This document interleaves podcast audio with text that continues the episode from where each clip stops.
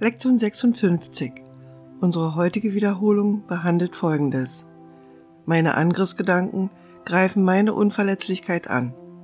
Wie kann ich erkennen, wer ich bin, wenn ich mich selbst als jemand sehe, der ständigen Angriffen ausgesetzt ist? Schmerz, Krankheit, Verlust, Alter und Tod scheinen mich zu bedrohen.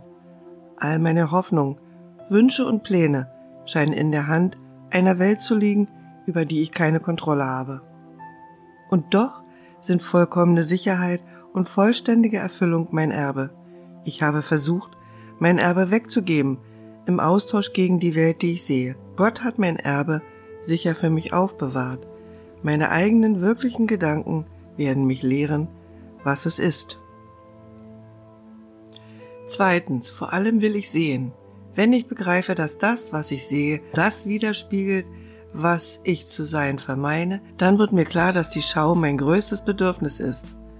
Die Welt, die ich sehe, bezeugt die furchterregende Natur des Selbstbildes, das ich mir gemacht habe. Wenn ich mich daran erinnern möchte, wer ich bin, so ist es unerlässlich, dass ich dieses Selbstbild loslasse. Wird es durch die Wahrheit ersetzt, so wird mir die Schau mit Sicherheit gegeben.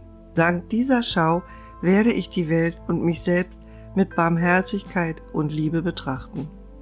Drittens, vor allem will ich die Dinge anders sehen. Die Welt, die ich sehe, erhält mein angsterfülltes Selbstbild aufrecht und ist gewähr, dass es bestehen bleibt.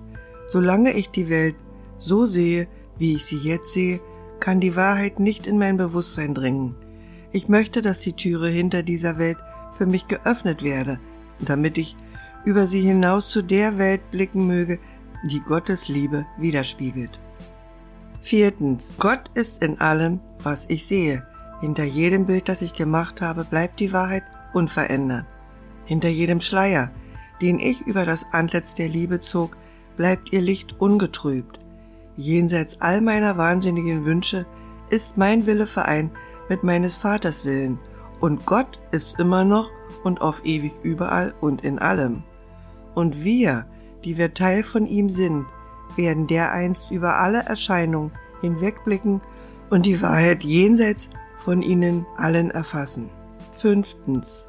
Gott ist in allem, was ich sehe, weil Gott in meinem Geist ist. In meinem eigenen Geist, hinter all meinen wahnsinnigen Gedanken der Trennung und des Angriffs liegt die Erkenntnis, dass alles ewig eins ist.